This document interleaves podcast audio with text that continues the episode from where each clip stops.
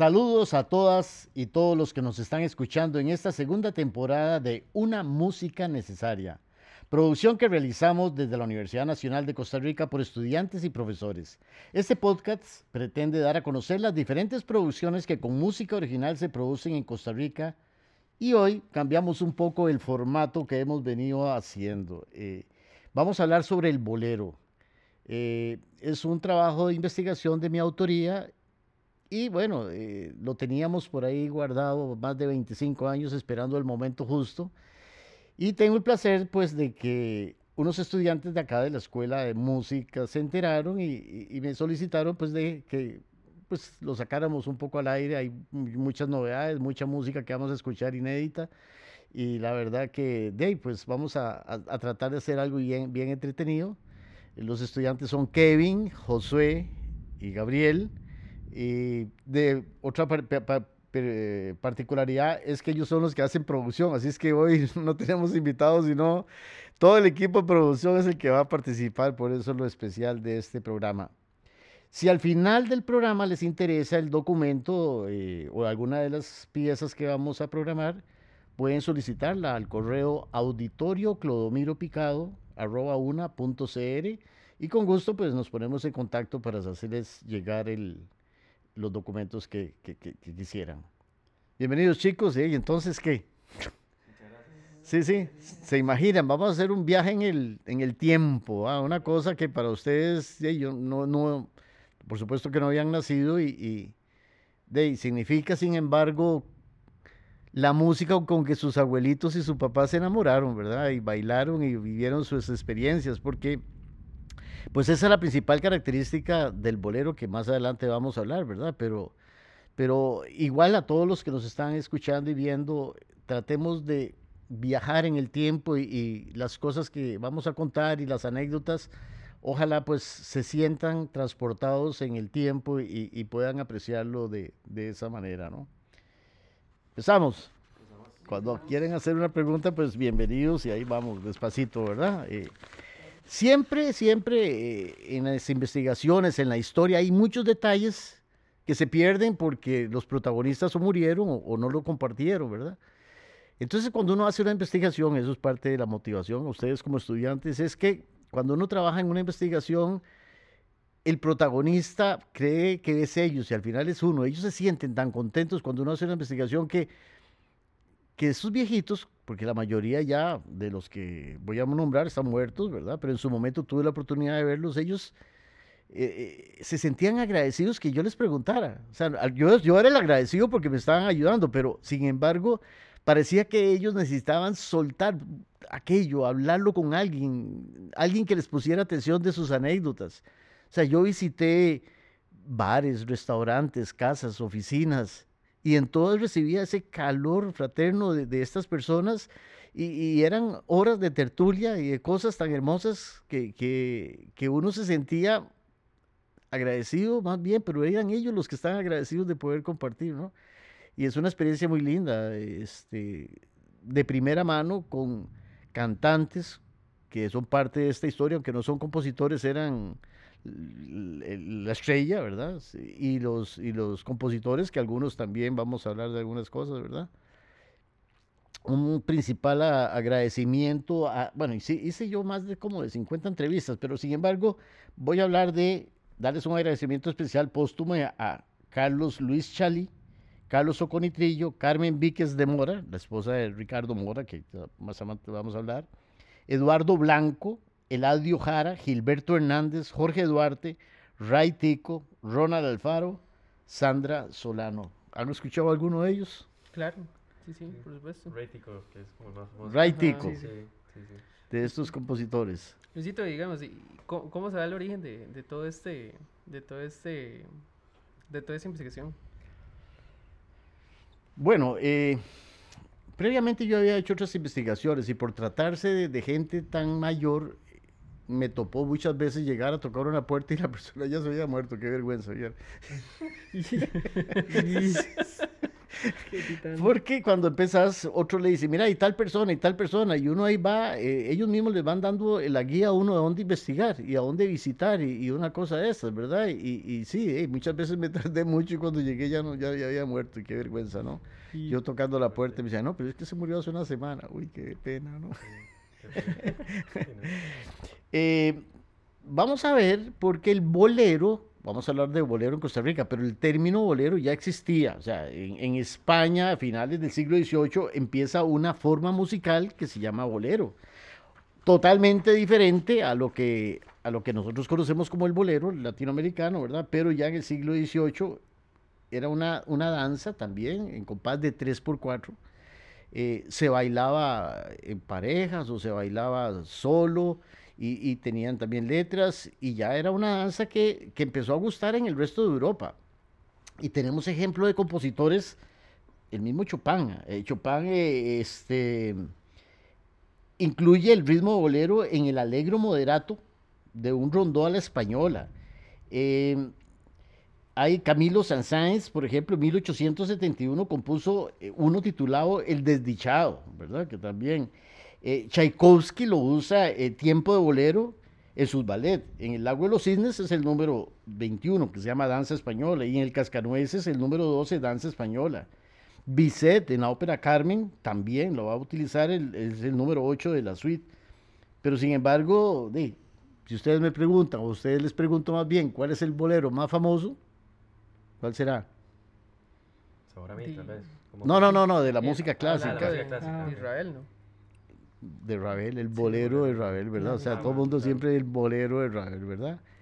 Eh, curiosamente, estamos hablando del final del siglo XVIII, casi 100 años después empieza a aparecer más bien un bolero en Cuba, con otras características, obviamente. Parte de eso era, bueno, compás de 4x4, ¿verdad? Y una célula rítmica que, por definición, este, y ustedes que son, me pueden tal vez ayudar para, para que la gente escuche cuál es esa célula rítmica. Entonces, vamos a, interrumpir para hacer ese, esa célula rítmica para que ustedes entiendan qué es lo que está sucediendo. Una cosa importante, en otras investigaciones de, de Lozada, una, una musicóloga cubana hizo un trabajo donde decía cuál es el elemento común cuando se habla de música afrolimonense, afrocubana, afrobrasileña, afroamericana, afrocaribeña. ¿Qué es afro? ¿Qué significa afro? ¿Cuál es el elemento que une a todas estas corrientes? De la etnia, ¿no? No. Si ustedes escuchan la música africana, los tambores sobre todo hacen células rítmicas. A diferencia de la percusión en Europa, que era fluida como una melodía, empiezan a aparecer patrones. Y ese patrón se, se, va haciendo. Y si usted se pone a ver en todos estos géneros afro de toda América Latina, hay una célula rítmica. Por eso usted distingue el bolero y distingue el mambo y distingue la samba. ¿Por qué? Porque ese ritmo que es uno o dos compases va a ser repetitivo continuamente. O sea, imagínense que si le quitamos toda la parte instrumental, son los tambores de África. Eso es lo que une a todas estas corrientes afro, afro, afro, ¿verdad? Y este, pues obviamente, claro, la etnia negra viene a todos estos países y traen esa, ese bagaje y por eso es que lo utilizan en las composiciones tanto de todo el Caribe como Brasil y el norte en Estados Unidos, ¿verdad? Pero ustedes no escuchan una obra europea que tenga una célula rítmica ahí, ¿verdad? Sí, es más como un aporte pequeño, ¿verdad? En algunas secciones no hay como esa, esa base, digamos. Continua y repetitiva, ¿verdad? Que esa es la base, ¿verdad?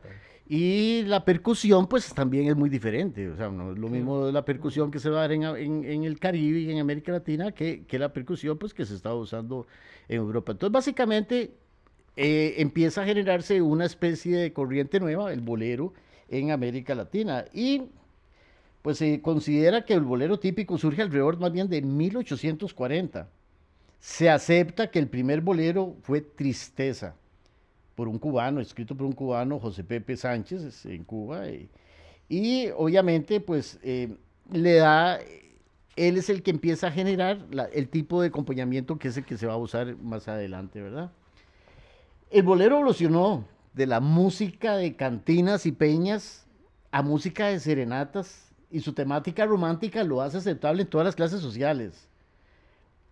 Más adelante, ya 50 años después, cuando la radio empieza a, aparecer, que ahorita vamos a hablar un poquito de, cómo fue pues, esa apertura de la radio en Costa Rica, de obviamente se difunde, se difunde y entonces es un boom en América Latina, se vuelve el bolero, un, como, era, como lo fue el tango también en toda América Latina, pero el bolero pegó duro, ¿verdad? En toda América Latina y todo el mundo estaba haciendo boleros. Sobre todo México, que tenía pues un, también un ambiente musical grandísimo, y, Puerto Rico, que, también tenía sus intérpretes, sus orquestas muy cerca de Cuba, y, bueno, por supuesto todos los compositores cubanos, ¿verdad? Pero em, la radio es el que le da el impulso. Antes de la radio, más bien eran los grupos que, de teatro, de zarzuelas, que, hacían giras por todo el mundo y entonces ellos eran, eran la semillita que iban dejando por todo lado, ¿verdad? Eh, no había televisión, no había radio, no había nada, lo que la gente de aquella época era por lo que llegaba, ¿verdad?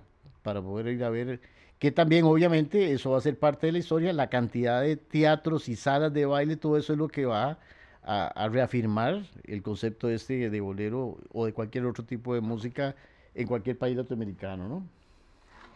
Eh, obviamente el bolero va a evolucionar, entonces van a salir unos subgéneros, bolero rítmico, bolero son, bolero cha, bolero mambo, bolero ranchero, el bolero montuno, eh, el bolero salsa y hasta la bachata tiene pues sus orígenes en el bolero, ¿no? Eh, sin embargo, pues a finales del 19, el bolero que levanta el planeta, o sea, el, mundo es, y ustedes lo conocen, aquellos ojos verdes. Hoy me vivo, ¿verdad que sí? Pues, pues. Esa eh, es grabado en Nueva York y obviamente este, a principios de los años 30 ya prácticamente en todo el planeta se estaba escuchando aquellos ojos verdes por las grabaciones que se hacían, ¿verdad? Aportan, como decía antes, este, compositores como el caso de Agustín Lara, conocidísimo en México, o el trío Los Bejabeño de Puerto Rico, que inspirados en la música cubana, eh, en los cubanos, en los matamoros, ofrecieron un bolero armonizado ya a tres voces, que más tarde va a dar cabida a aquellos famosos tríos que, que pregunten a sus mamás, trío Los Panchos, trío Los Haces, trío Los Caballeros, ¿verdad? Que era también una cosa esa, ¿verdad? ¿Qué pasa en Costa Rica? Eh, Costa Rica, todo el principio del siglo XX, hay mucha influencia de estas zarzuelas que llegan y toda la música. Cuando empieza la radio a funcionar en Costa Rica, en los años 20, en 1900, todavía no, no, no se establece así como una radio profesional, pero bueno, ya se dan los primeros inicios de la radio en Costa Rica y de hecho en 1925 ya aparece la Radio Nacional, una radio pequeñita de banda baja, ¿verdad? Y, alcanza. Pero la radio no solo promueve la música, empieza ya la transmisión de los partidos de fútbol, ¿verdad? O sea, ya a la gente le gusta escuchar radio, comprar radio. Eh, los programas cómicos, eh, ahí está Rafael, la verdad, Carmen Granados y todos esos después de los años 30, pues se aprovechan de la radio. Y por supuesto, ¿verdad? Por supuesto, la música es importantísima. Eh, mientras tanto, mientras tanto, eh, se escuchaba en Costa Rica grabaciones y discos que venían fuera del país, ¿verdad? A la gente en su época eh, escuchábamos, o la gente escuchaba canciones, eh, compositores como Pedro Vargas, Ortiz Tirado, María, Luisa Landín, Toña la Negra, Margarita Romero, eran los, los Shakira de ahora, ¿verdad? O sea, todos esos eran los famosos. Fernando Fernández, Tito Guizar, Jorge Negrete, Benny Moré, Bobby Capó. Lupita, estoy hablando de unos super artistas, ¿verdad? Lupita Palomera, Eva Garza, Hernán Soler, más adelante Lucho Gatica, el trío Los Reyes, trío Los Panchos, cantantes como Carlos Lico, Olga Guillot, eran contraprogramadas en, en, Costa Rica, radios que, empezaron a surgir en los años 30, radio, la Radio City, Radio Tica, eh, La Voz de la Víctor, ya empezaron un montón, La Voz del Trópico, eh, inclusive en Heredia ya aparecía la voz de Costa Rica en Heredia, la voz hispana en Cartago, ecos de, del Poaz en Alajuela y hasta, bueno, eh, se empezó a hacer el, el, ese fue prácticamente el, el, el, brinco que va a dar la música en Costa Rica gracias pues a la radio, ¿verdad? ¿Cómo, digamos, toma el tema del impulso del bolero, digamos, en la radio nacional? Pero digamos, ¿cuál es el recibimiento que tiene el costarricense de esto? Amaban, amaban la música. O sea, aquí las orquestas, bueno, eh, y, eso suena ahí poco, ahora lo vamos a ver, porque estas emisoras compraban los discos y eso es lo que programaban. Las orquestas, que ahora vamos a hablar también de cuáles orquestas había, traían la música. Y los arreglos a veces decían, bueno, casi todas las orquestas suenan igual porque es la misma partitura, ¿verdad? Eh, pero todo esto era una influencia donde se compraban partituras y discos y la gente, todos estos artistas, era lo que la gente escuchaba. Tan es así que, que más adelante, ahorita vamos a hablar de, de cuándo se graba el primer bolero de Costa Rica y todo. Uno de los detalles es que el que hace la música, el, productor de la radio, y me suena tan actual, porque él dice, porque él quería que le programaran esa música, y él dice, no, es que la gente prefiere la música de afuera prefiere que programemos a estos artistas. O sea, ya desde ahora que uno se queja que, que la radio no programa la música costarricense, bueno, en esa época ya la gente tampoco. No, no, no apreciaba el... el, el, sí, nunca ha existido como esa, esa esas ganas de escuchar algo nacional, ¿verdad?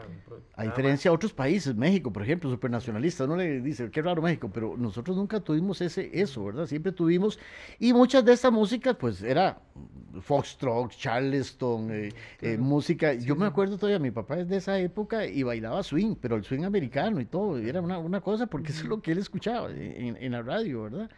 Eh, y ahorita vamos a hablar de, de, de, esas, de esas primeras grabaciones, ¿verdad? Qué rollo, ¿verdad? O sea, ¿cómo, ¿cómo, se impuso, digamos, el, el, el, detalle de, de que generación a generación, digamos, no es, no es, es un tema recurrente, o sea, al fin y al cabo seguimos teniendo el tema de la desvalorización de la música nacional, digamos, por un, supongo que por un tema de creencia de que afuera está mejor o, o, no sé. Sí, sí, sí. Eh, más adelante va a ser que va a cambiar un poco, cuando los primeros compositores costarricenses de boleros y de otros géneros, ¿verdad? Eh, empiezan a... El problema es que no habían, como te digo, los arreglos, no habían arreglos, se compraban los arreglos. Pero ya en los años, finales de los años 30, 40, empiezan costarricenses a hacer arreglos. Entonces hacían arreglos de, boleros y cosas. Entonces esas orquestas bailables ya la gente las pedía, ¿verdad? Pedía música costarricense, por lo menos no en la radio, pero sí en los bailes pero eran unos arreglazos. Habían dos personajes, Julio Arquero y, Gilberto Murillo, que eran las personas más importantes del momento para hacer todos los arreglos, ¿verdad? Y entonces a ellos les llegaba alguna composición y, y, ellos hacían los arreglos para las orquestas. Y, después vienen otras, otras cosas ahí, ¿no? Ahora, ¿cuál fue el primer bolero en Costa Rica? O sea, obviamente que había mucha gente componiendo, ya después con las influencias de estos sí se animaron a hacer boleros. Sin embargo, eh, Ricardo Mora, que era un constructor de guitarras, guitarrista muy bueno, ¿verdad? Para la época, eh, compuso un bolero, eh, un bolero que es, de, ese bolero lo vamos, a, lo vamos a hablar porque es una belleza, Noche Inolvidable, ¿verdad? Noche Inolvidable, un bolerazo, ¿verdad? Eso, eso siempre... hay un librito este librito de Eladio Jara, Eladio Jara es un arquitecto, un, ingeniero, pero también es compositor de boleros y hizo una investigación bellísima. Mucha de esta información aparece en, la web y no, no, le dan el crédito, pero este es un super libro de investigación. Eh, voy a leer textualmente cómo fue que pasó esa, esa primera grabación de, un disco, ¿verdad? De, de, del primer bolero en Costa Rica. Vamos, voy a leerlo textual, pero es muy emocionante. Es el capítulo 23 del libro, se llama Noche Inolvidable. Él escribe así. En una de aquellas noches tropicales, cuando las olas coronadas de espuma brillaban con la luna la orilla del mar, Ricardo, Ricardo Mora rasgueaba su guitarra en compañía de algunos amigos en las playas de Barranca arpegiando las primeras notas de una nueva canción. Noche inolvidable fue aquella noche cuando en aquel bello puerto te hablé de mi amor, con el mar y la luna que fueron testigos. El tema le fue brotando como sin pensarlo, como si una musa lejana se lo estuviera susurrando al oído. Al día siguiente regresaba presuroso a San José para darle forma definitiva en el diapasón. Después buscó a Eduardo Blanco, un muchachito de 10 años cuya voz estaba gustando mucho en un programa de radio que se llamaba La Corte Suprema del Arte. Dirigía Jorge Valenzuela en la radio San José. Y también buscó a Carlos Luis Jara para que lo acompañara junto con él en la guitarra de la obra. Entonces se fueron a la radio para ti para que Enrique Garnier les hiciera un disco. La grabadora de Para ti, muy moderna en aquella época, sería en este momento un objeto de museo, pero bueno, había que ponerle una matriz de cera, una aguja iba grabando las pulsaciones que le llegaban desde el micrófono del estudio, mientras el aparato giraba 78 revoluciones por minuto. Se necesitaba, si usted necesitaba otra copia, no había más remedio que volver a cantar la canción y cantarla tantas veces como copias ocuparan. Se imagina eso, ¿no? Híjole. Ricardo Mora tuvo que pagar 20 colones por la grabación y ya la tenía al brazo para llevársela cuando Eduardo Blanco, el niño muy afligido, le dijo, es que yo quería oír la canción por radio. Efraín Granados, el locutor de turno, tratando de consolar al chiquillo, le dijo a Reca, bueno, Ricardo Mora le decían Reca, ¿no? Mira, lo que pasa es que a la gente no le interesa la música nacional, prefiere oír discos de Lupita Palomera o Pedro Vargas. Sin embargo, déjame el disco aquí y lo pongo a las 8 de la noche. Por dicho no lo puso a las 6 de la mañana, a las 8 de la noche pues ya todo el mundo está durmiendo. Imagínense, ¿no? Eh, para que lo oigan. Mañana venís por el, por el disco. Está bien, dijo Ricardo, y se marchó a un barcito que se llamaba Washington Bar en donde había quedado a encontrarse con un sastre amigo suyo a quien pensaba venderle una guitarra. Allí se quedaron largo rato y después de hacer trato por 80 colones la guitarra, decidieron festejarlo tomándose pues, unos traguillos. A Ricardo se le pasó la hora y no se acordó que a las 8 en Radio Para Ti iban a transmitir su canción. Por ahí a las 9 llegaron algunos de sus amigos y le dijeron, ¿y de ahí, Reca? ¿Dónde tenías escondido esa música? ¿Cuál música? la que acaban de poner en radio para ti. ¡Qué barbaridad! ¡Qué boleras! Al día siguiente pasó Ricardo por la emisora para recoger su disco. Al verlo, Efraín Granado se acerca para decirle, vieras qué llamadera por teléfono se soltó después de que puse tu canción. Todo el mundo quería que la repitiéramos y tuvimos que ponerla varias veces. Es mejor que hagamos otra copia para la emisora.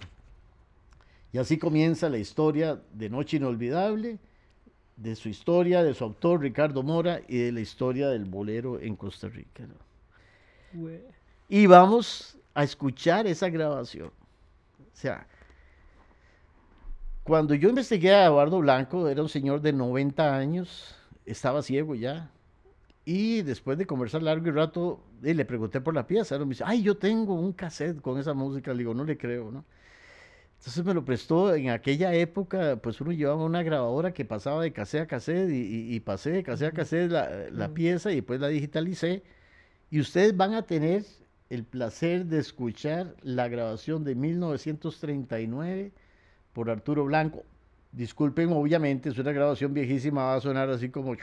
Pero, pero es un documento histórico único y van a tener el placer de escuchar Noche Inolvidable eh, de Ricardo Mora, que del otro lado sí, grabó también otra pieza, el, niño, y también la podemos escuchar, no sé si Kevin nos da chance de, meter las dos piezas, ¿por qué me engañas corazón? Eran dos piezas, una de cada lado, ¿verdad? Y, y bueno, es un documento histórico. Vamos, escuchamos. Claro, Listo.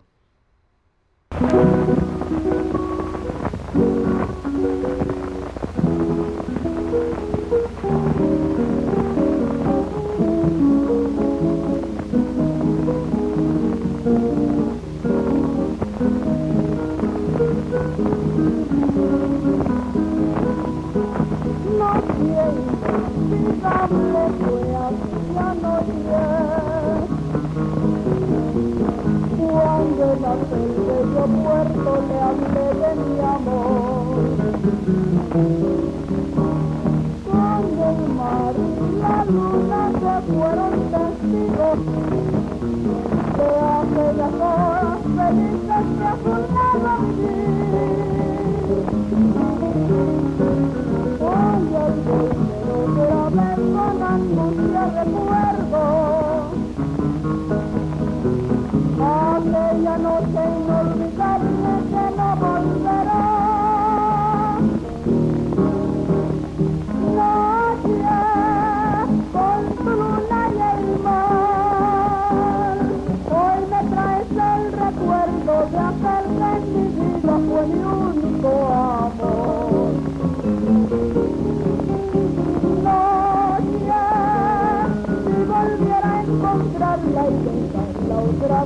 a la orilla del mar.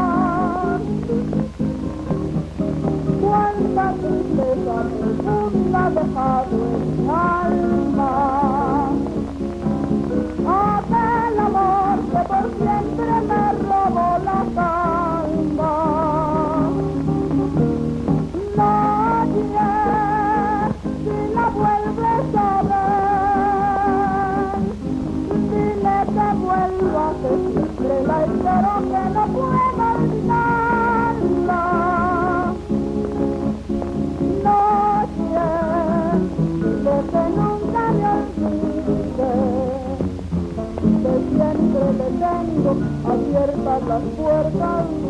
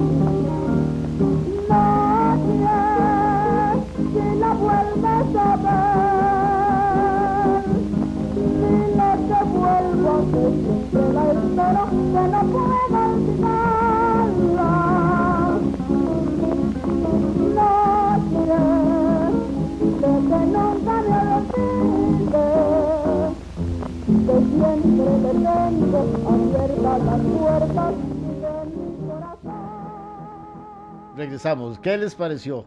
¿Ve? ¿Verdad? Bueno, si la quieren, pues ahí me llaman y se las paso. Se puede decir que en Costa Rica a finales de los años 20 y los 30, la influencia de la música mexicana influye demasiado en nuestros músicos. Cantantes internacionales como Pedro Vargas, Ortiz Tirado y, y otro montón, ¿verdad? Eh, son las, las inspiraciones de todos estos y prácticamente la radio va a hacer la programación de esto. Decir prácticamente, como dijimos hace un rato, quién fue el primero, pensamos que es Ricardo Mora, porque bueno, fue un gran bolerista costarricense, una obra de más de 130 piezas escribió él, ¿verdad? Y un ser también muy aceptado y muy querido por el público. Es importante también que el músico no sabía tocar boleros. Había un trompetista, Oscar eh, Agüero, que estaba en, Cuba estudiando, trompetista, y él vino y empezó a enseñar cómo era que se tocaba bolero, ¿verdad? Eh, luego forma una, una orquesta, ¿verdad? Y prácticamente eh, es, hay que dar el mérito que eres el que le enseña aquí a los músicos el género bolero y se suelta, ¿verdad? A todo el mundo a componer y orquestas a tocar boleros, ¿verdad? Este, fue algo muy, muy, muy lindo, ¿verdad? Yo tenía es- esa duda que tal vez quisiera saber como si los músicos aquí en Costa Rica ya, ya estudiaban o si el conocimiento igual pasaba como de generación en generación, ¿verdad? Como que pasaba mucho que mi abuelo me enseñó a tocar guitarra, por ejemplo. Era más eso que ir a una academia o buscar eh, algún profesor o ese tipo. O sea, qué tan tangible Eh, era. eh, el desarrollo de la música aquí prácticamente se daba a nivel de bandas, era donde usted podía estudiar música. Entonces posiblemente un trompetista algo sabía de leer, ¿verdad? Pero la mayoría, percusionistas, guitarristas, cantantes, todo eran así, guatequeros, ¿verdad? Donde, donde Mm. aprendían en el camino. Sí, Y eso se da inclusive hasta los años 80. Eh, Yo todavía sí, en, en mi, en mi juventud, traté de participar en, ya yo era músico profesional en un grupo y, y era ponga el cassette y oiga, sáquela. O sea, no era partitura, yo, yo era una pereza porque yo sí leía música, ¿verdad? Ya más bien después, casi este, hasta este siglo, es que tome partituras y arranque y démosle, ¿verdad? Pero, pero sí, toda esta gente era muy empírica, definitivamente. Tan es así que la misma orquesta sinfónica que después tiene una revolución en el 71, esa orquesta sinfónica que, que se inicia en 1940, la mayoría de los músicos no eran profesionales. Usted ve la historia de cada músico y eran zapateros, sastres, pulperos, o sea, esa era la orquesta sinfónica que nosotros teníamos con esos músicos. Eso, eso era algo que me inquietaba, digamos.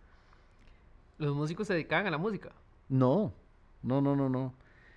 Eh, bueno, algunos, algunos sí, pero, pero de ahí es la, la, la, la bendita eh, forma como nos tratan a los músicos de que somos de, de, de tapis y de parrandas y de trasnoches, ¿verdad? Porque sí, esos músicos eran muy fiesteros, ¿verdad?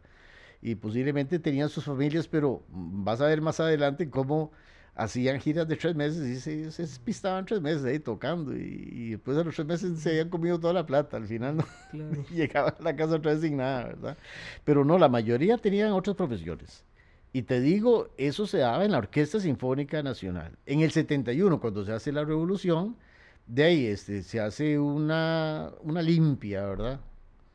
Y de toda esa orquesta quedaron como cuatro personas que sí podían cumplir con, el, con la entrevista, de, con la prueba, con la prueba de ejecución, ¿verdad? Los demás todos los despidieron, pobrecitos, Wow. pero...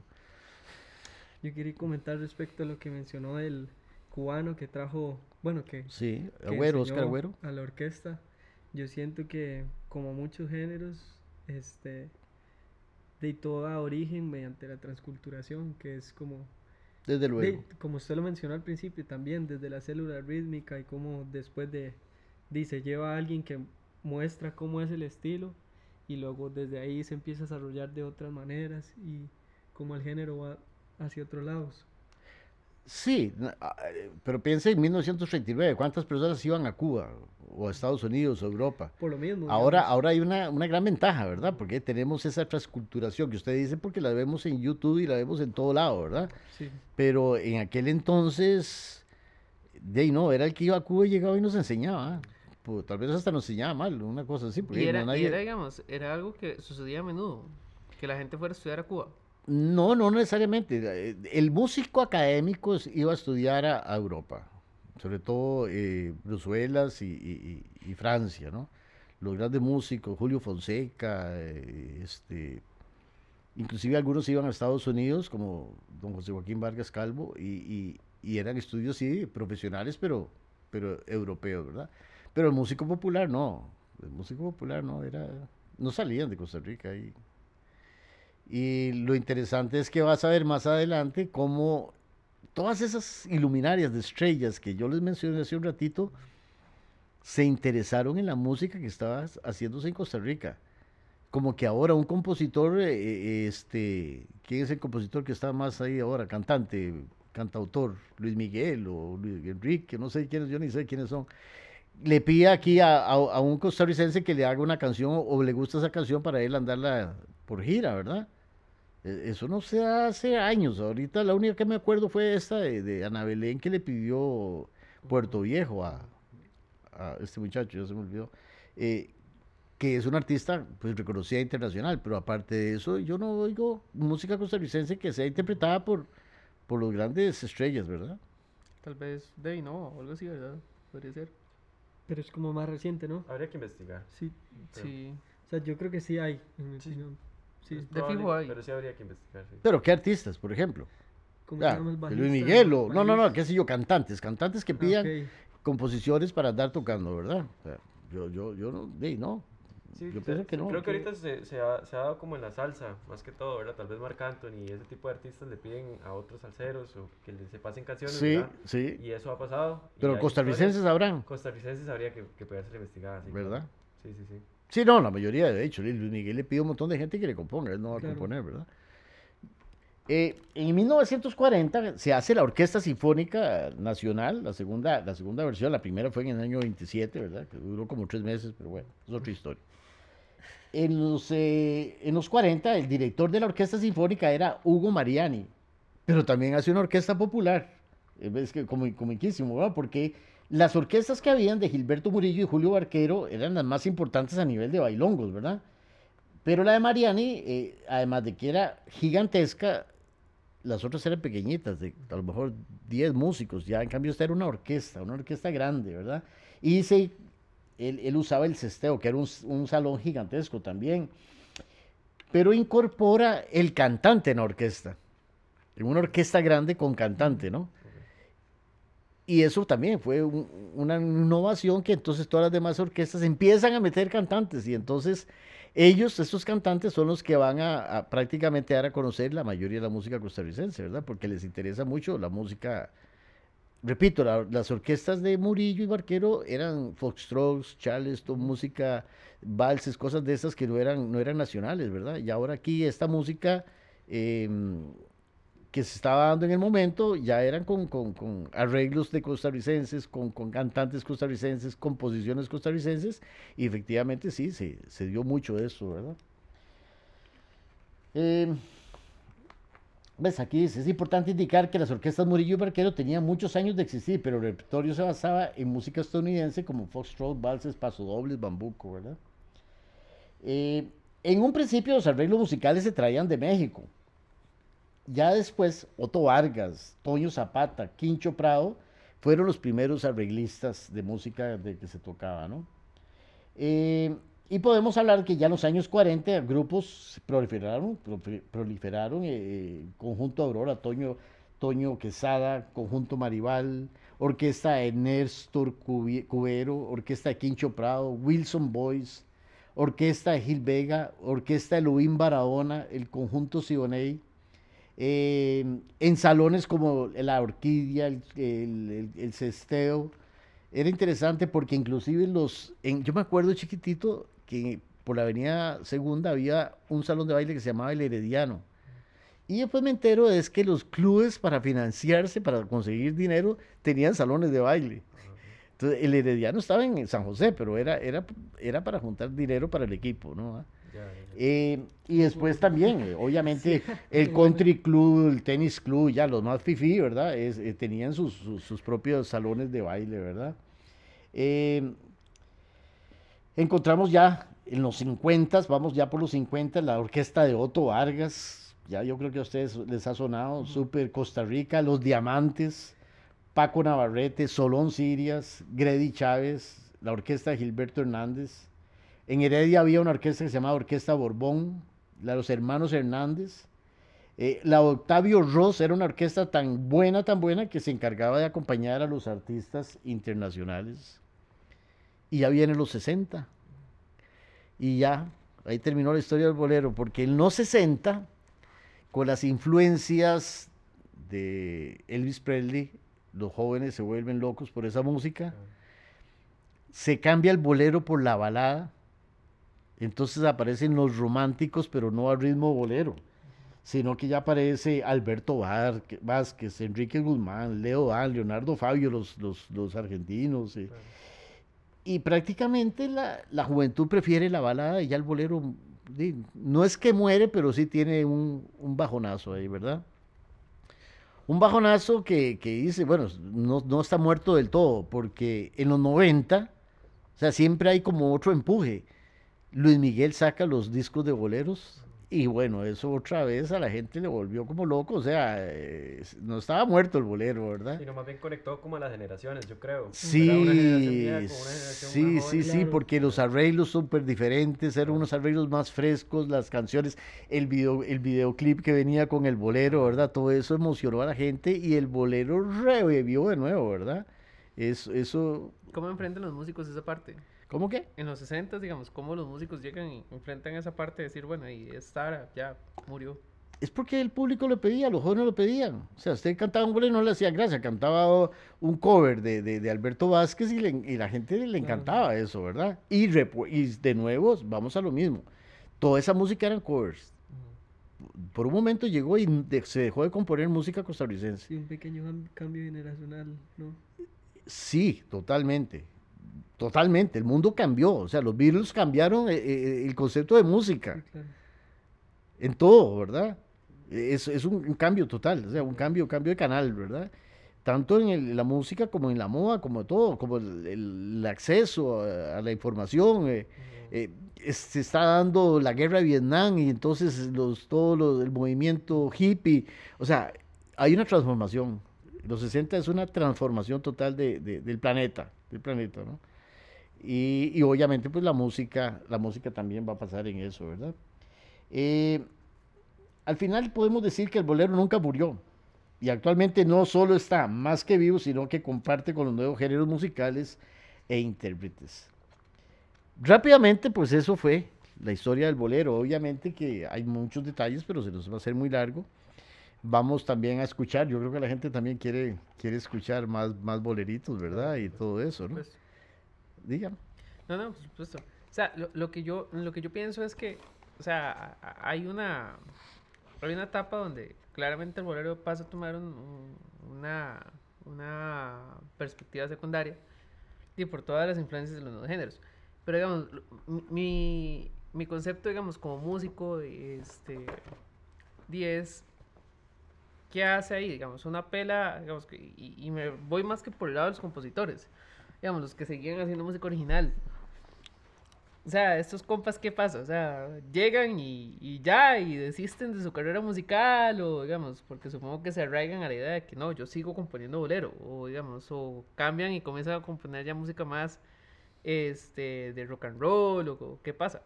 No, no, no, vieras que hubo un, un- un desfase, o sea, hubo un, un bajonazo en la composición.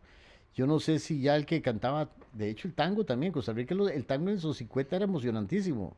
De un pronto otro se dejó de, de- de bailar y cantar y componer tango, que hay también una historia del tango de compositores, ¿verdad? Prácticamente fue un bajonazo, o sea, ir a un salón de baile y cantar sin que nadie se levante y todo el mundo silbe, una cosa de ahí, ¿no? Prácticamente sí fue una cosa bien, bien, bien fea para ellos. con- y una nueva generación pidiendo otro tipo de música, Claro. ¿Verdad? Vamos a, darle un poco de crédito a algunos personajes. Se podría considerar que los principales compositores de aquella época son, voy a hacerlo en orden alfabético para no poner a nadie primero, ¿verdad? Voy a mencionarlos. Adriano Estrada, Alfonso Montealegre, Eladio Jara, Gilberto Murillo, Gerardo Jiménez, Gustavo Torre, Joel Morales, Juan Rafael Sanabria, Wilson Sanabria, Julio Barquero, Kiko Barahona, Mario Chacón, Orlando Celedón, Otto Vargas, Paco Alvarado, Ray Tico, que el nombre de él es Ramón Jacinto Herrera, es- Ray Tico es el nombre artístico. Ricardo Mora, Trino Vargas. Pero, como les decía hace un rato, los cantantes eran, eran la- era lo mejor, ¿verdad? Porque sin cantantes estos boleros no llegaban. Y vamos a hablar de cantantes que eran Adriano Estrada, Alfredo Barrantes, Arturo Campos, Carlos Luis Vargas, Carlos Oconitrillo, Francisco Paco Quintana, Gabriel Madrigal, Gilberto Hernández, Grady Chávez, Jorge Duarte, Quique Guerrero, Luis Molina, Margot de Echeverrida, Oscar Fernández, Rafa Pérez, Ronald Alfaro, Rosario Coto, Sandra Solano. Er- Eran, eran los, las estrellas prácticamente.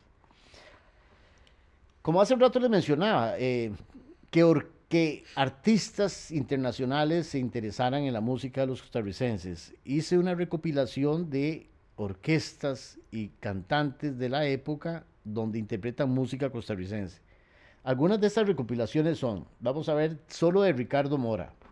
Noche Inolvidable ha sido grabada por la orquesta Carabelli. Carabelli es una orquesta francesa, ¿verdad? Eh, de música pop para el momento, pero, pero bueno, graba, graba Noche Inolvidable, obviamente instrumental. Eh, Sadia Siló era una estrella brasileña. La Sonora Santanera graba Noche Inolvidable. Irma Álvarez, una cantante famosísima. Julio Jaramillo canta eh, Noche Inolvidable. Eh, En el caso de Julio Jaramillo es interesante. Julio Jaramillo, que era muy conocido ya en los 60, ¿verdad? Eh, venía a hacer giras a Costa Rica, como cualquier artista. Conoció a Ricardo Mora y le pedía que él lo acompañara. O sea, él era el, músico acompañante de Julio Jaramillo, ¿no? Entablaron una amistad lindísima y al final Julio Jaramillo hace un long play, eh, un discote grande, ¿verdad? Con 15 temas, todos de Ricardo, de Ricardo Mora. Aquí tenía justamente la foto de un long play de esos, ¿verdad? Donde, donde aparece, ¿verdad? Esta es la portada del long play. Y vamos a escuchar, vamos a escuchar eh, esta canción justamente, ¿Por qué me engañas, corazón? de Ricardo Mora, interpretada por Julio Jaramillo. Y van a ver ustedes, pues qué linda, ¿verdad? La canción. Recuerden que esta también la grabó Eduardo Blanco del otro lado del disco, ¿verdad? Pero bueno, esta versión ya es más, más moderna. Escuchémosla para que vean qué belleza.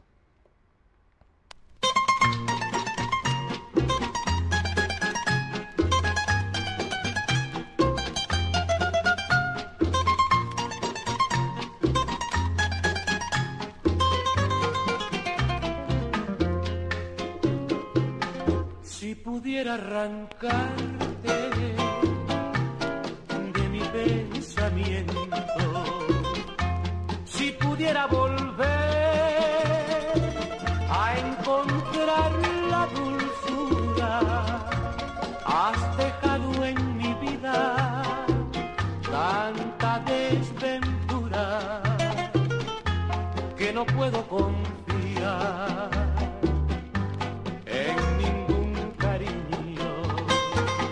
¿Cuántas veces creyendo que ya te he olvidado? Nuevas ilusiones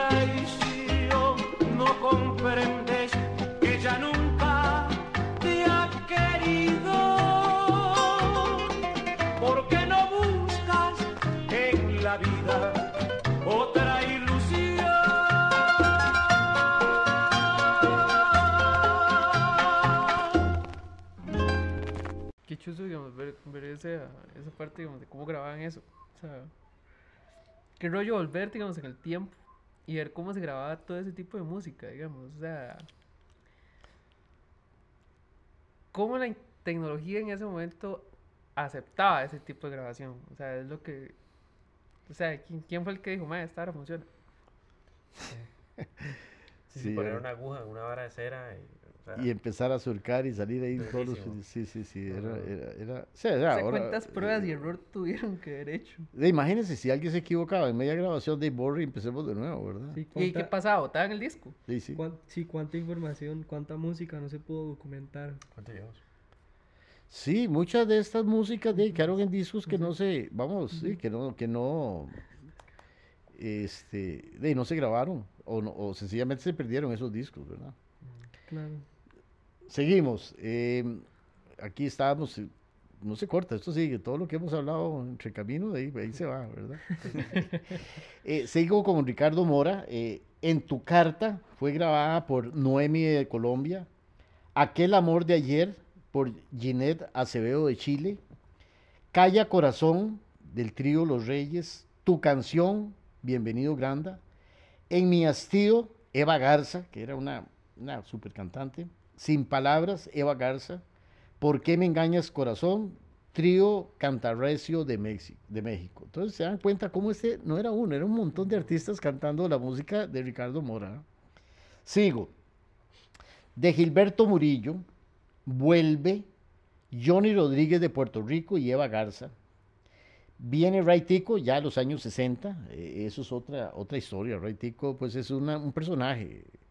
Ray Tico es un muchacho de Limón que viene a San José, él se va a Cuba y prácticamente pues este, hace su carrera musical allá y, se convierte en una estrella, una estrella, ¿no?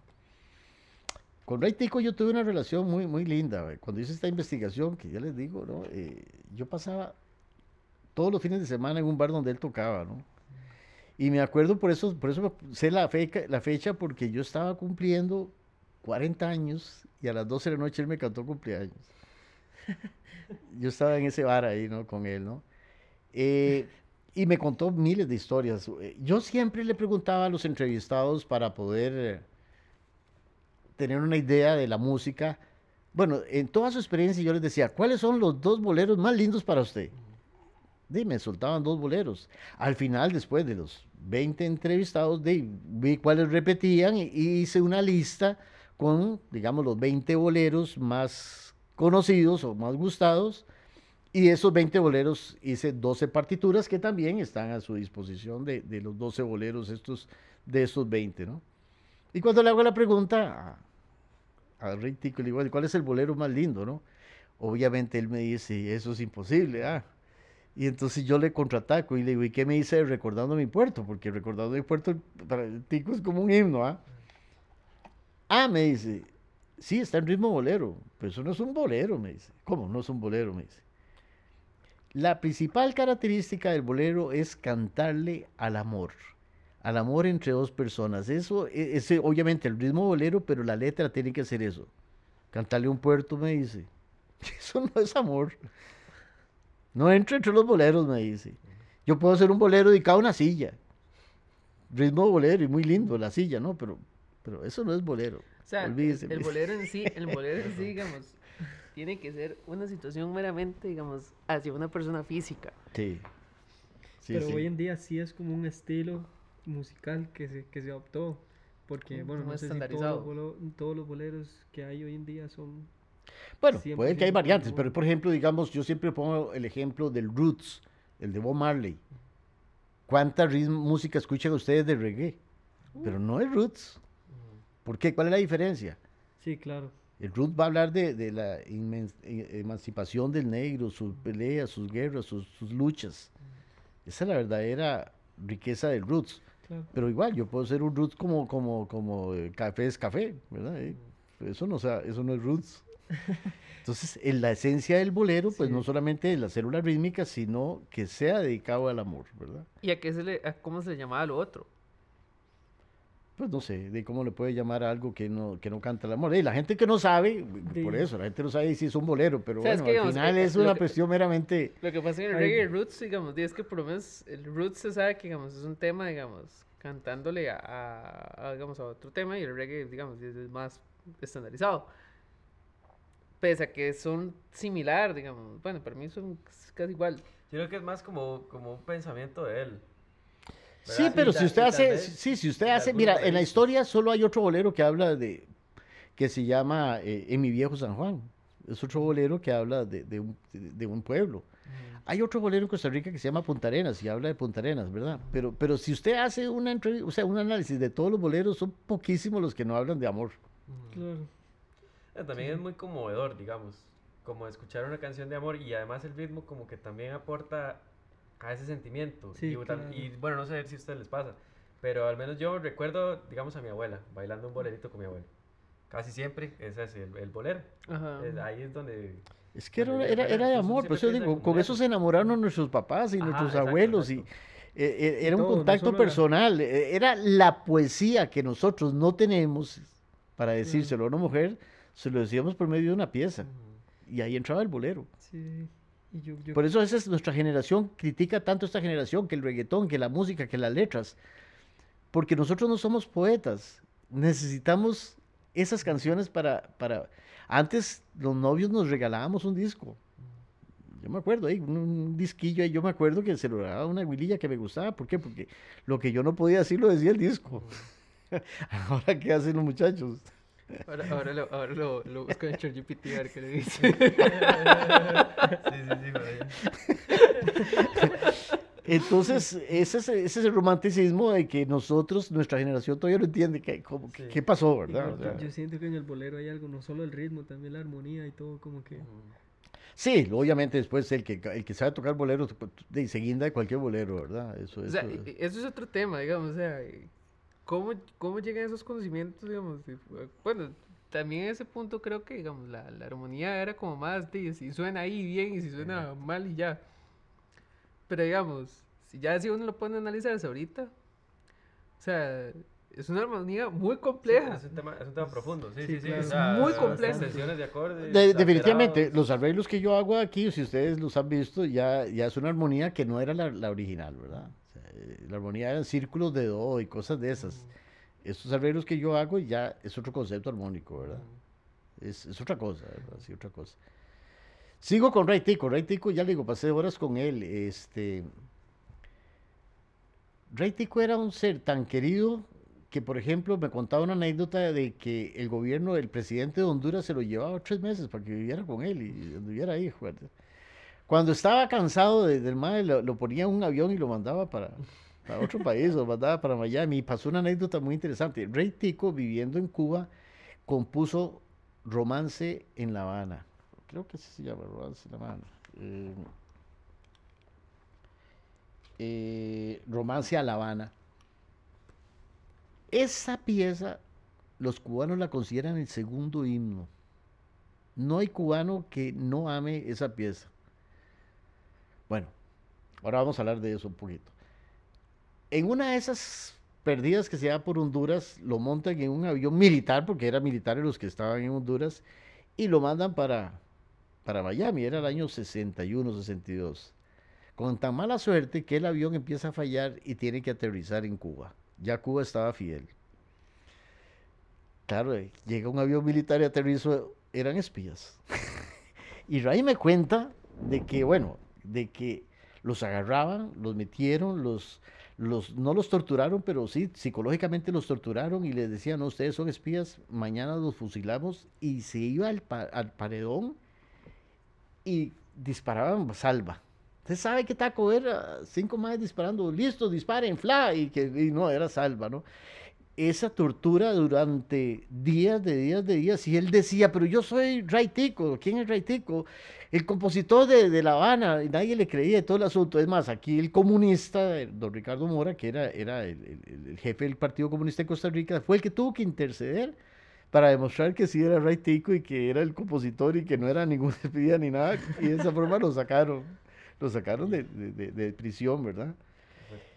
Otra anécdota, en los años 90, finales del 90, se hacía aquí el Festival de Orquesta Latinoamericano eh, Internacional de Guitarra y venía gente de todo lado. Vino el famoso maestro Ortega, era el mero mero de Cuba en cuanto al conservatorio, ¿no?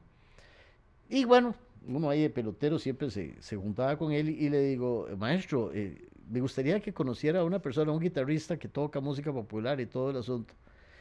Me dice, mira, gracias, pero de esos hay montones en Cuba, ¿no? No, no, pero y hágale, veamos, no sé qué.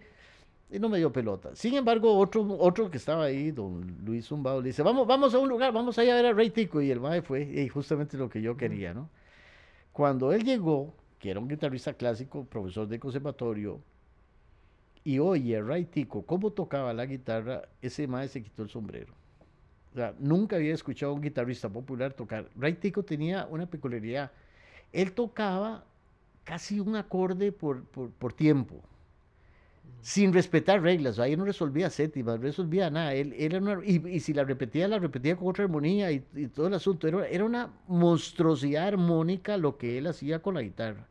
O sea, ahí prácticamente cada acorde era de seis notas, ¿verdad? Las seis cuerdas que tenía, ¿verdad? Y eso era una riqueza. Y encima se da cuenta que es Ray Tico el que compuso Romance a La Habana. Pero el maestro Ortega mm, se volvió loco, se volvió loco con Ray Tico, ¿no? Conocer al compositor de lo que se considera el segundo himno de Cuba, ¿no? Fue una maravilla, ese, ese encuentro fue una maravilla. Ray Tico, pues de tenía su estilo, eh, obviamente no era un estilo limpio de un guitarrista clásico, ¿verdad? Obviamente, eh, unas manotas grandes y todo el asunto. Y a la hora de tocar siempre tenía un, un reloj muy lindo en la mano derecha, grande, esos relojes, ¿verdad? Entonces él tocaba y hacía percusión con el reloj. Estaba tocando y sonaba una percusión, ¿verdad? Entonces tocaba y hacía percusión. Y los rasgueos lindísimos. Pero la mayoría de los chicos que en ese momento estaban, este, eran de la orquesta de guitarras clásica, ¿verdad? Nos reuníamos y aparecía Ray Tico y le decía, préstame una guitarra para cantar. Nadie se la daba, weón, porque sabía que terminar recontra. ¿ah? Era- Sí, con el reloj así. Ma, el reloj y las uñas quedaba, y era una guitarra que le prestaban. Después nunca nadie le prestaba una guitarra porque quedó rayada más. Y las uñas donde, en, en toda la laca, ma, un ma que seguro ma, la limpiaba todos los días, ma, y era como quedó esa guitarra, weón.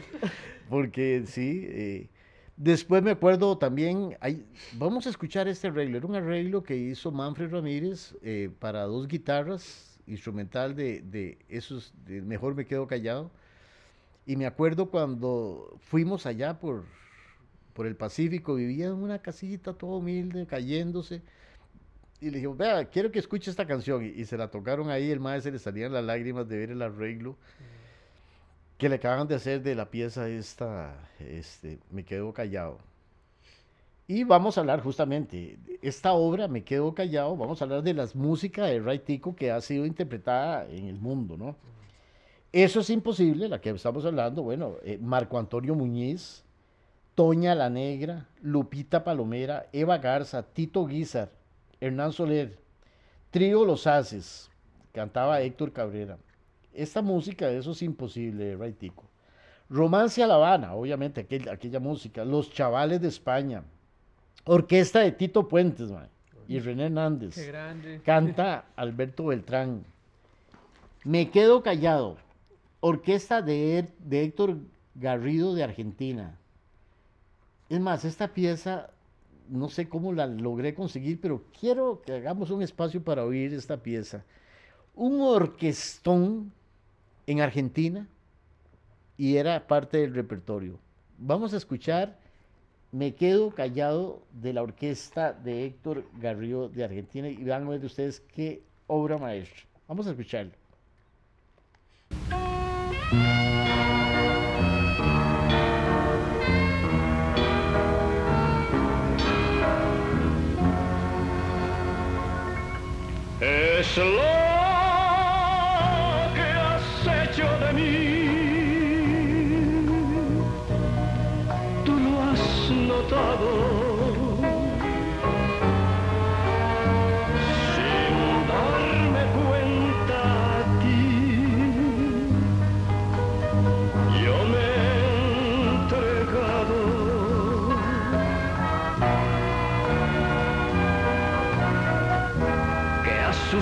En mi ser?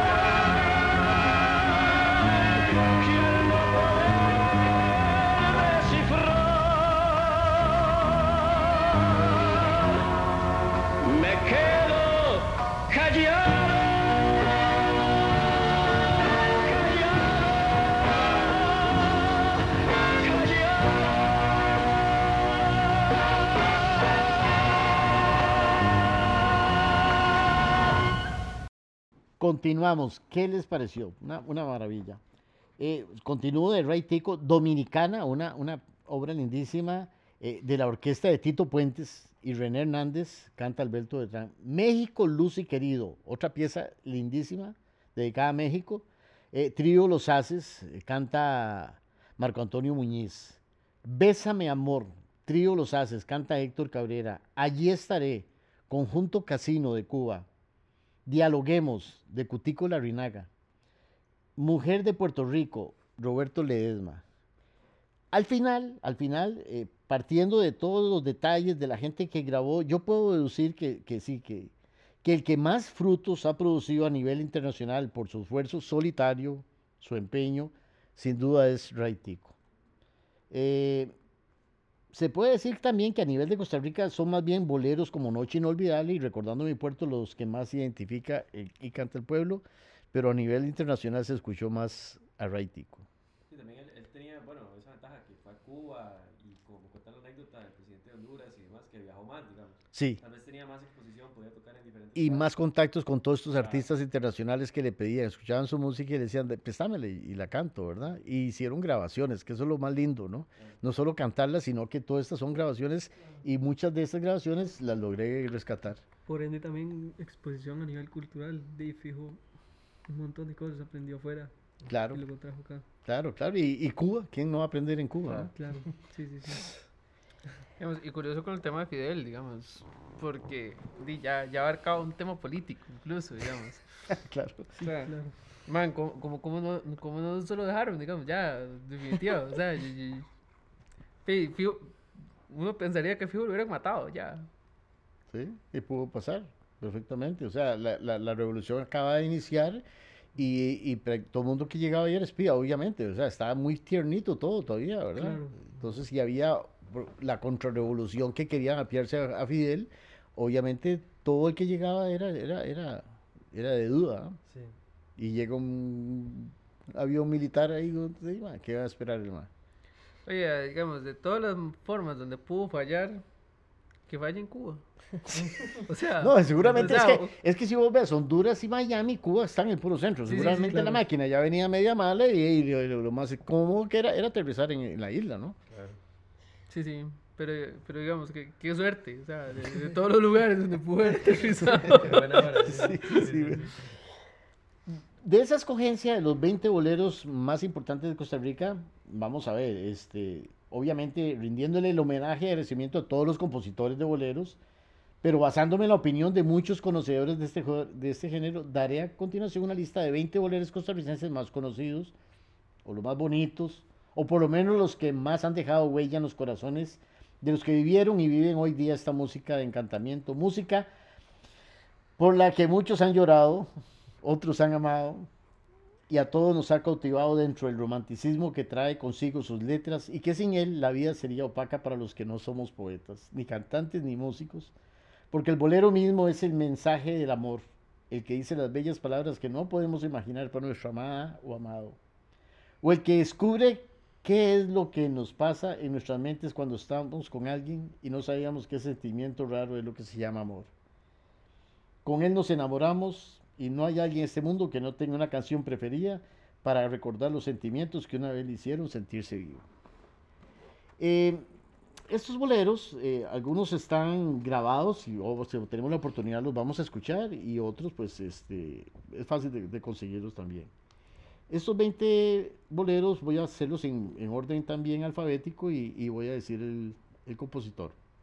Primero es Boca de Sangre de Mario Chacón, Búscame, Eladio Jara, Donde tú estás, Kiko Barahona, Dialoguemos de Ray Tico, En la distancia, Kiko Barahona, Eso es imposible, Ray Tico, Haz de volver, Otto Vargas, Luna en el estero, Gilberto Murillo, Me quedo callado, Ray Tico, Me quiero morir, Ray Tico, Noche Azul, Kiko Barahona, Noche Inolvidable, Ricardo Mora, ¿Para qué?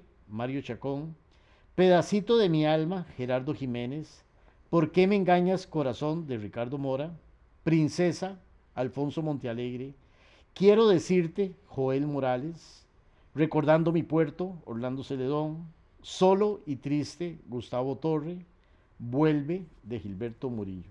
Ahora, obviamente, eh, hay muchos otros compositores buenísimos de la época que la gente les gustaba mucho, pero no necesariamente eran boleros. Entonces voy a mencionar a Joel Morales con una canción que era El Papelito, era una guaracha, pero eh, rompió récords aquí, ¿verdad? O eh, Luna Triste de Walter Vargas, era, él era Heredia. Las Golondrinas de Julio Barquero. Tu Sonrisa o Amor de Temporada, que, no es un bolero, pero es de Héctor Zúñiga. Si me fallas tú y Carmen, Carmen era la esposa de Ricardo Mora, eh, esos son dos, bole- dos, dos canciones de Ricardo, de Ricardo Mora, ¿no? Ahora vamos a hablar un poquito ya de, yo le puse anotaciones, anécdotas, pero son lo más lindo de, lo que vamos a hablar porque son ya las anécdotas de- del momento, ¿no? El bolero Me Quedo Callado de Ray Tico obtuvo el segundo lugar en el Festival del Bolero Latinoamericano efectuado en Nueva York en 1970. Ray Tico fue acreedor de varios reconocimientos tanto a nivel nacional como internacional. Por ejemplo, el 13 de abril de cada año se declaró en la ciudad de Miami el Día de Ray Tico como homenaje de parte de la colonia cubana. Oiga, Wow. Al Chile, digamos. o sea, ¿quién tiene en un país extranjero un día mae, que se llama el Día de Juan Santa María? No, no, el Día de Ray Tico, mae. Sí, claro. Y en Y Estados. se celebra, mae. Sí. Y en Estados O sea, y, y en Estados. Los músicos eran tan entusiasmas, entusiastas que una vez Julio Barquero, Héctor Rivera y Ernesto Soto tocando en el Gourmet, era un lugar en San José, fueron contratados para tocar dos horas. Al cabo de cuatro horas, el dueño les hacía señas y mandó al mesero para ver, para, para ver qué, qué les ofrecía. Y la respuesta fue que ya terminaran. Por lo que de nuevo mandaron al mesero donde el jefe y le dijeron, ¿cuánto les cobra por seguir tocando? O sea, eran tan fiebres que más bien le dice, "Mae, bueno, ¿por ¿cuánto me cobra? Pues yo quiero seguir tocando, ¿no? Sí, ya el jefe quería que parara y lo más bien.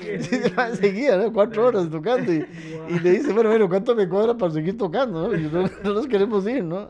Y no me ahora en chivo en dos horas, huevón, y ya está. Igualito, sí. Oiga este.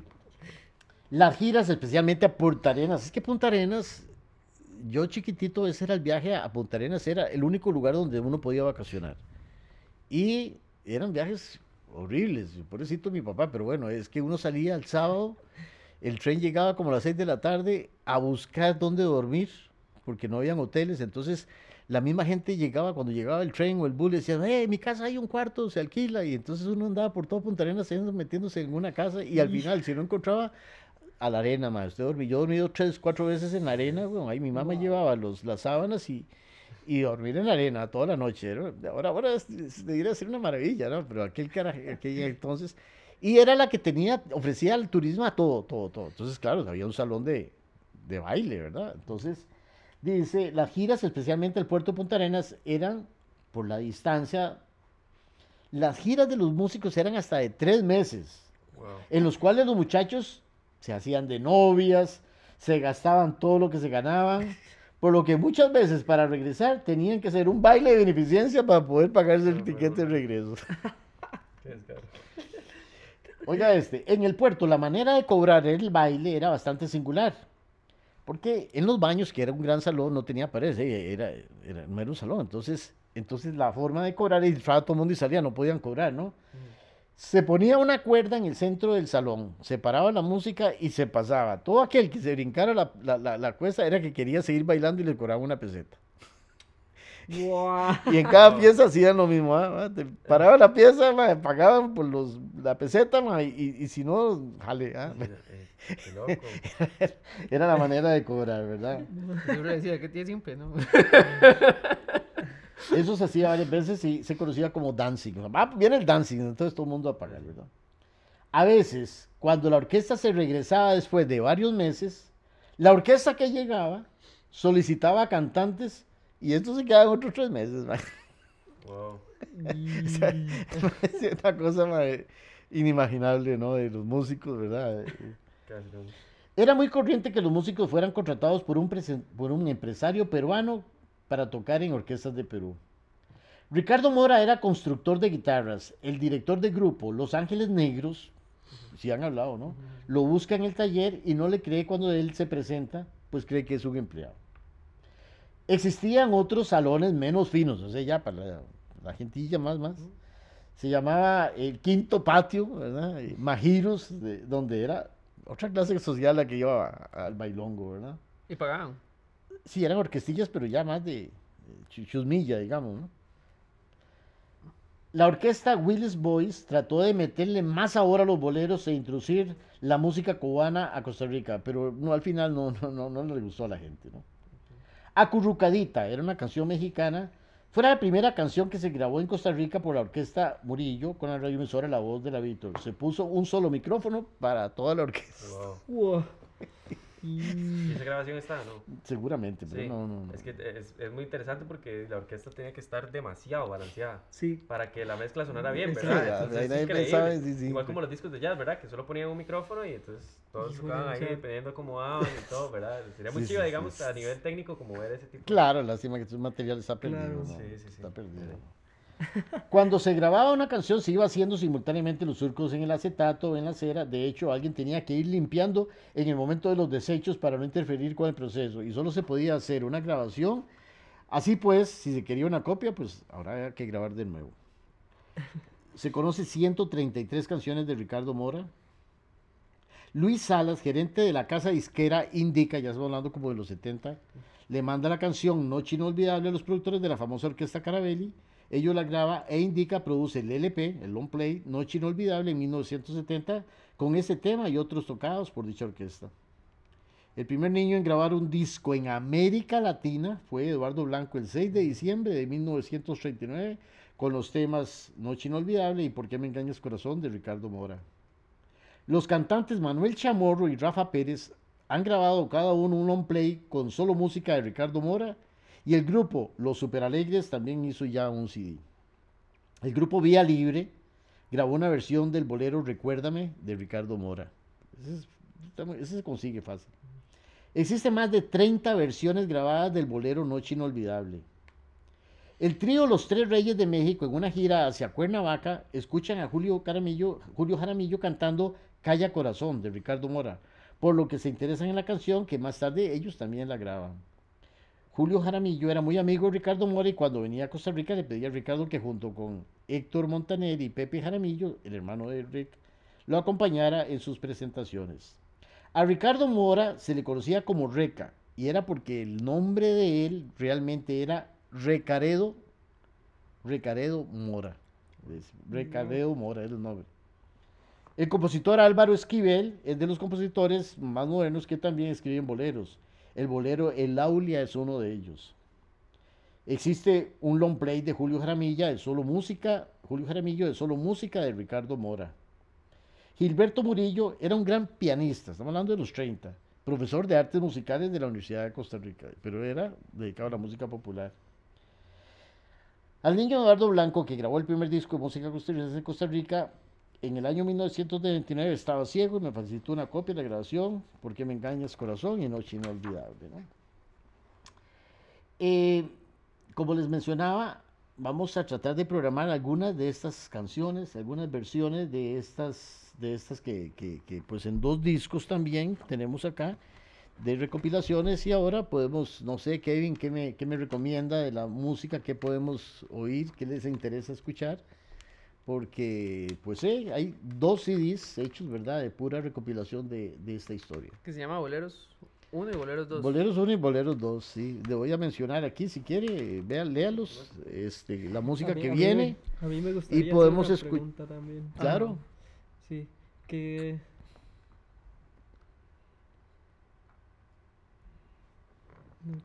Ahí podemos escuchar, hay mucha música hermosísima, ¿verdad? Sí, no- Yo creo que la que, la, eh, la que era con. Pido un trago, pido un trago y no preguntes, es era. Noche inol- bueno, Noche Con Reitico, inolvidable, Pago ¿cómo se Navarrete y? Fitusa. Esa es más moderna, ¿sí? Sí, sí. ¿No? Sí, sí. Lea todas las que tiene el disco. No, puede ser Noche inolvidable. Vamos a ver esta, para que veas. Lea las que tiene el disco. Este es de, este es de Boleros 2. Acá. Y dice que está Allí estaré, Bésame amor, Me quedo callado, Dominicana, Eso es imposible, Romance en La Habana, eh, México Luz y Color, Pido un trago y no preguntes. Vengo de Costa Rica. Este, esos son de todas de Reitico. Eh, Ricardo Mora está. Este. Noche Inolvidable y ¿Por qué me engañas corazón? La Noche Inolvidable, aquí está con la versión de la Sonora Santanera. Sí. Sí, sí, es En un bolerazo, ¿verdad? también. Sí, es igual hay un recordando mi puerto de la Sonora Santanera, sí. ¿Qué más? Este, bueno, este es Bolero es uno. Este, la primera dice, búscame Costa Rica tropical y donde tú estás, que son de Eladio Jara. Este, en la distancia, eh, Quique Barahona canta Jorge Duarte. Haz de volver, eh, Otto Vargas canta Jorge Duarte. Eh, Luna de Estéreo, de Estero, perdón, Gilberto Murillo. ¿Para qué? Mario Chacón con la orquesta Los Ticos, supongo. Pedacito de mi alma, Gerardo Jiménez. Princesa de Alfonso Montalegre que canta Jorge Duarte. Eh, quiero decirte de Jael Morales canta Gilberto Hernández. Recordando mi puerto, que esta es la versión que interpreta la Sonora Santanera. Y después viene de Noche Ino- Inolvidable, hay tres versiones, una de- con la orquesta Carabelli, eh, la otra que canta Eduardo Blanco y una de la Sonora Santanera. Y ¿Por qué me engañas corazón? de Ricardo Mora canta Eduardo Blanco. A la de 1939. Ujú. Y Sol Tropical, Solo y Triste, que dice Gustavo Torres, canta Esa, a mí me gustaría Sol y Triste. Es Sol y un Triste. bolero tan hermoso. Este, él es una persona, él es hondureño, pero de pequeñito estuvo aquí en Costa Rica y, y- vivió en Punta Arenas, después vivió en Quepos, después vivió en San José, pero es uno de los boleros más lindos que yo he escuchado, Sol y Triste. Con, con el tema de que, pues, digamos, es, muy curioso. Mi papá, este, trabajó eh, sus años eh, con mi abuelo allá en Quepos y ellos tenían un salón de baile. Y me contaba que, digamos, mucho de, de eso que está por aquí, este, llegaba allá, al salón de baile de ellos, a tocar. No, Y, este, y sí, era, era muy, muy gracioso porque, digamos, eso justamente lo que decía de los tres meses era algo que mi papá en algún momento me contaba. Que ellos agarraban y se iban para Quepos, se quedaban ahí una semana, luego se iban para Manuel Antonio en su momento cuando ya estaba empezando a despertar el, el, el efecto, digamos, como turístico más de Manuel Antonio. Y este, y era, era, digamos, muy, muy gracioso porque, digamos, es, es, eso justamente que usted está diciendo es algo que, digamos, mi papá lo vivió en carne viva, porque mi papá trabajaba en ese salón de baile, digamos, con mi abuelo. Y luego ya se pusieron el, la disco, ¿verdad? La famosa disco. Que este. Que, ojo, la diferencia entre el salón de baile y la disco era que en el salón de baile no se podía vender licor. En la disco sí. Mm. Entonces pusieron la disco, entonces ya llegaban a tocar y vendían di, ya guaro, ¿verdad? Y ya la vara era diferente. Entonces era un desmadre y llegaba gente de todo lado. que eso es otro de los detalles por qué todo esto murió, porque aparecieron las rocolas. Ujú. Y entonces la gente llegaba, metía unas moneditas y ponía la canción que quería, y ya las orquestas Claro. no eran tanto. Entonces todos estos salones tenían rocolas, ¿verdad? Y ahí está 100, 50, 100 discos y, y- y la gente pagaba y, y las orquestas murieron también, ¿verdad? Claro. Sí, sí. Totalmente. Vamos a escuchar Solo y Triste y después voy a ir mencionando otro. Vamos a escuchar esta para que les lleguen muchísimos recuerdos. Vamos a oír.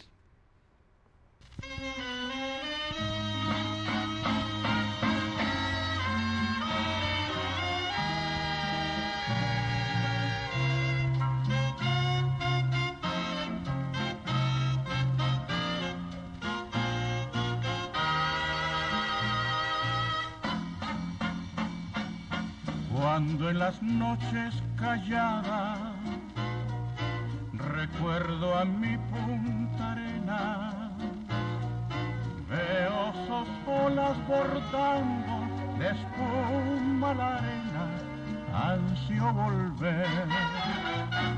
Armonías musicales se deslizan lentamente y las rimas tropicales recogen la angustia que vibra en mi ser.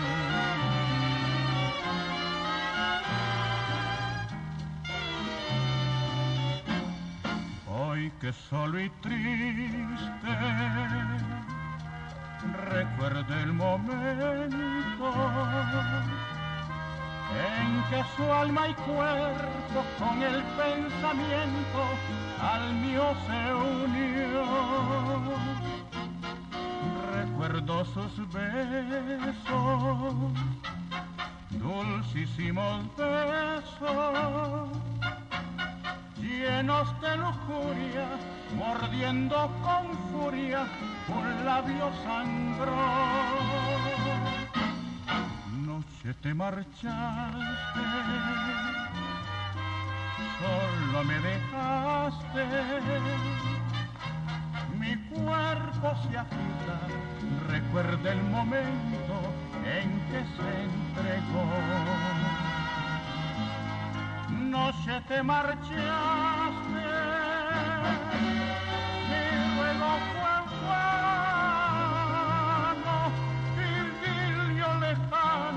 en otro verano habrá de tornar.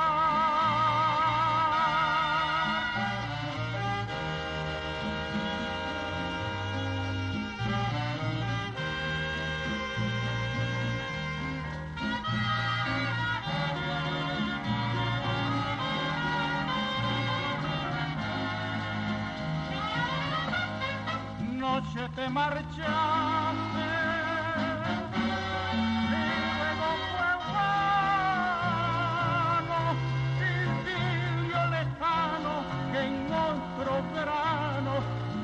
de.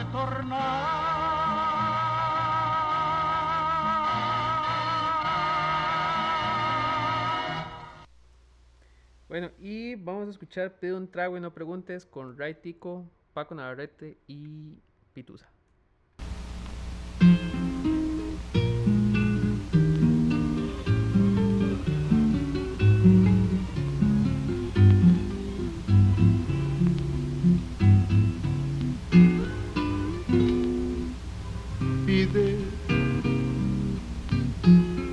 vive un y no preguntes.